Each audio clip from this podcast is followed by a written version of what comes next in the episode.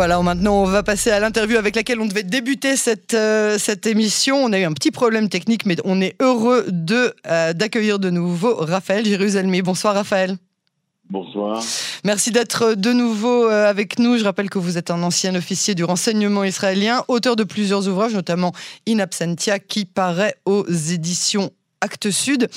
Alors Raphaël, dernier tir de roquette sur le sud de pays. Oups, désolé, c'était une erreur. Qu'est-ce qu'on doit en penser? On peut le croire, ça peut arriver. Le fait est qu'il y avait beaucoup de roquettes et missiles déployés par le djihad islamique vers Israël sur euh, différentes euh, rampes de lancement euh, de différents calibres et il se pourrait qu'une que l'un d'eux ait été oublié tout simplement dans le canon et qui très soit professionnel. Parti tout seul. C'est vraiment oui, très professionnel. c'est déjà arrivé par le passé. Euh, on appelle ça des accidents de travail, euh, humoristiquement. Ouais. Euh, Ça aurait pu se terminer est- très mal, mais bon. Ouais. Exactement. Il, il était certain qu'après ce, cet incident, il fallait attendre effectivement de recevoir des services de renseignement égyptiens la réponse La confirmation. à la question, Ouais. la confirmation, car les, les services de renseignement égyptiens ont immédiatement demandé euh, la raison de cet incident euh, au djihad islamique et au Hamas, car n'oublions pas que ce- cette requête, euh, même si elle était inquiétante pour Israël euh, et pour le cessez-le-feu, euh, était une insulte aux Égyptiens, parce que Ah oui, eux bien se sûr. sont C'est eux Bah qui oui, ont été sont- les médiateurs. ouais. exactement, se sont euh, investis Mhm. dans ce cessez-le-feu euh, et ils se sont un peu les garants euh, de ce cessez-le-feu et donc ont demandé des comptes. Et évidemment, euh, le, le rapport entre les services euh, de sécurité israéliens et les services de sécurité égyptiens sont étroits. Il y a une, une paix froide, évidemment, entre Israël et l'Égypte. C'est pas toujours euh, rose, euh, mais sur le plan militaire et sur le plan des services de sécurité, Mhm. ça marche très très très bien. Comme bonne collaboration, oui.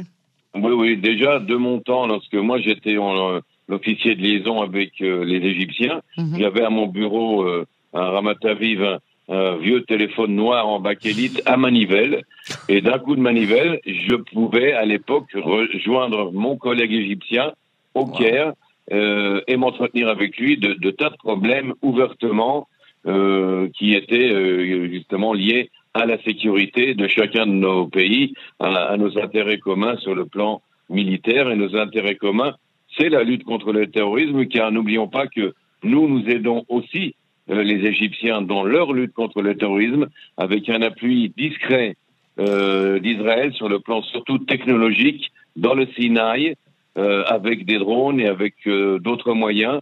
Euh, nous aidons les Égyptiens et nous les aidons aussi à se déployer dans le Sinaï contre les terroristes, car normalement, d'après les accords de paix avec l'Égypte, euh, ils doivent demander l'autorisation à Israël pour faire entrer euh, des troupes ou euh, des tanks euh, dans le Sinaï.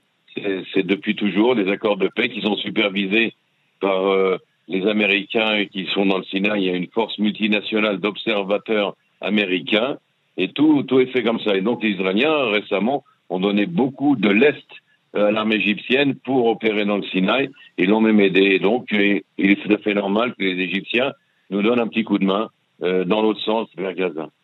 Alors, vous savez ce que j'ai noté, euh, pas que moi hein, d'ailleurs, euh, euh, de très différent, et je crois que c'est la première fois qu'on note ça. Aucun tir de roquette n'est avalé par Israël comme une couleuvre et sans qu'il n'y ait de représailles immédiates.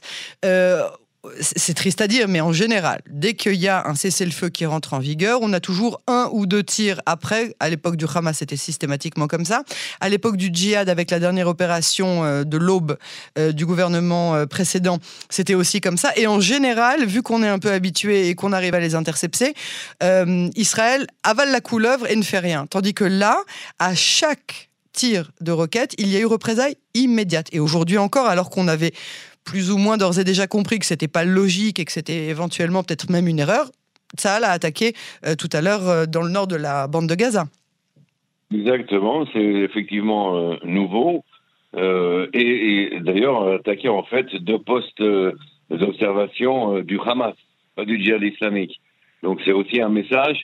Ça veut dire que nous re- redonnons après cette courte pause de cinq jours où nous avons demandé au Hamas de se tenir à l'écart, mhm. nous réinstaurons le Hamas comme le contrôleur de, de, ce qui se passe dans tout Gaza, comme le responsable de ce qui a lieu sur le sol de gazaoui.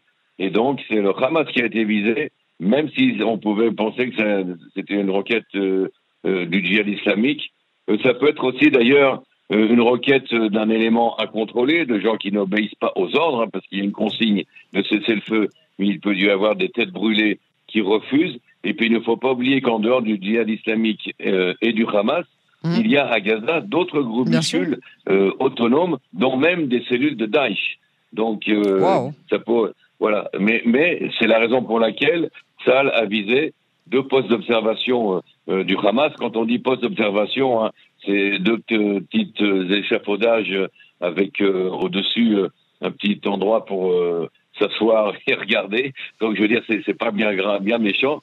C'était e-, extrêmement dosé, oserais-je dire. Mais c'est un message au Hamas en leur disant maintenant vous reprenez le contrôle de Gaza, des opérations et vous êtes tenu pour responsable de ce qui se passe chez vous.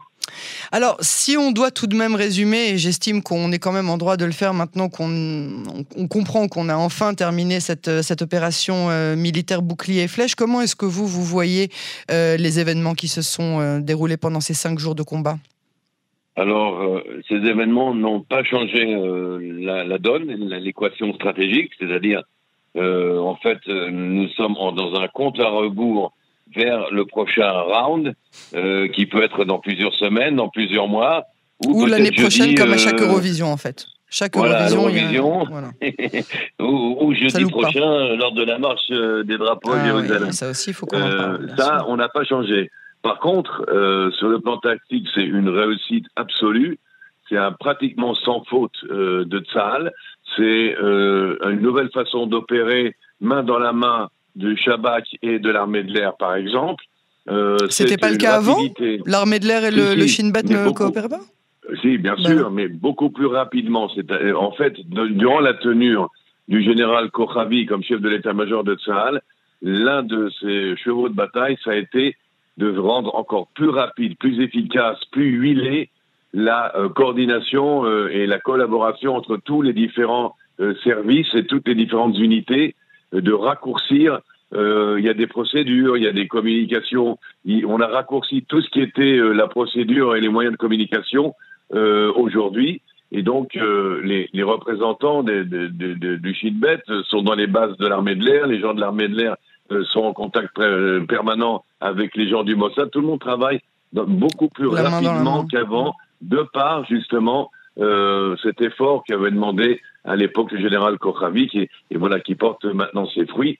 En tous les cas, un message euh, très clair, très net a été lancé euh, sur cette efficacité avec les éliminations ciblées, euh, avec des technologies nouvelles mmh. qu'on ne peut pas dévoiler, qui sont incroyables, mais on a vu les résultats. On peut comprendre à quel point ces technologies sont efficaces et c'est un message qui n'est pas seulement adressé. Je ne vais, pas vous demander des détails, mais vous parlez de quel genre de technologie nouvelle? Vous voulez dire des, des, genres de technologies pour... Euh, pour des euh, drones, bah, des drones ah, qui sont utilisés, mhm. des mini-drones qui sont utilisés, euh, et la, la, la, possibilité qu'on a d'arriver dans un immeuble à plusieurs étages, à l'étage qu'il faut, euh, et une fois dans, l'appartement, dans la mhm. chambre qu'il faut. Ouais. Euh, c'est quand même pas mal, avec en plus le, les renseignements qui ont permis de repérer la cible, qui eux aussi utilisent aujourd'hui des moyens technologiques euh, qui vont bien par-delà. L'indicateur euh, humain, l'indique, euh, existe toujours, mais il y a aussi des moyens technologiques. et ce message est très important parce qu'on n'a peut-être pas changé l'équation stratégique avec Gaza, mais on a envoyé un message au Hezbollah jusqu'à Téhéran, à tous nos ennemis, en montrant à quel point aujourd'hui les Israéliens avaient la capacité plus ou moins d'éliminer qui ils veulent quand ils veulent. Alors selon vous, qui a gagné et après cette réponse-là, qu'a perdu selon vous Israël? Alors, euh, il n'y a jamais de gagnant dans ce genre de round, il n'y a euh, que des perdants. Je pense qu'il y avait aussi euh, quand même un point très faible et, très inquiétant, surtout à un moment donné où on va voter le budget et que des milliards sont dilapidés dans des jeux de coalition. le point faible, c'était le manque d'abri pour les habitants du sud d'Israël. C'est carrément lamentable.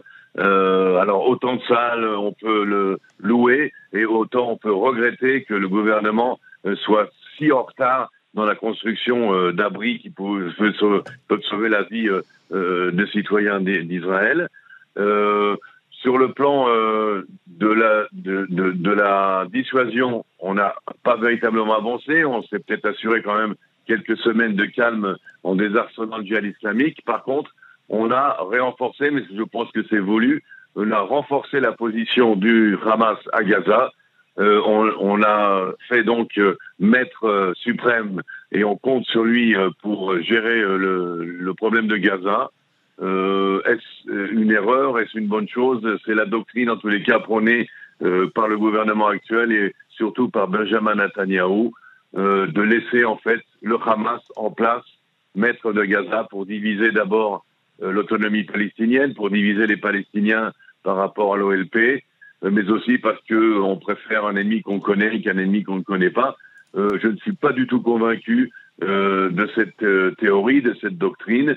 je pense qu'on pourrait se débarrasser du Hamas, qui est tout aussi dangereux, si ce n'est plus que le djihad islamique, car beaucoup plus puissant, et qu'il serait peut-être temps, tout comme à Ramallah, à Gaza, de virer la vieille garde et de donner leur chance à la nouvelle génération de dirigeants palestiniens qui ne sont pas de la vieille école terroriste, qui ont mm. d'autres façons de penser et d'agir. Et il existe aujourd'hui, euh, tant à Gaza qu'en euh, Judée-Samarie, euh, une élite, euh, une bourgeoisie, bourgeoisie palestinienne qui a fait des études, profession libérale, homme d'affaires, euh, qui pourrait très très bien gérer les territoires et l'autonomie palestinienne d'une façon logique, correcte, moderne euh, je ne suis pas certain qu'on ait fait ici le bon calcul hmm. par rapport à cette scission euh, avec euh, le, le, Hamas. Donc, affaire à suivre, hein. de nouveau, et bien encore évidemment. Merci beaucoup, Raphaël Jérusalemi, pour cette analyse et à bientôt sur les ondes de Canon français.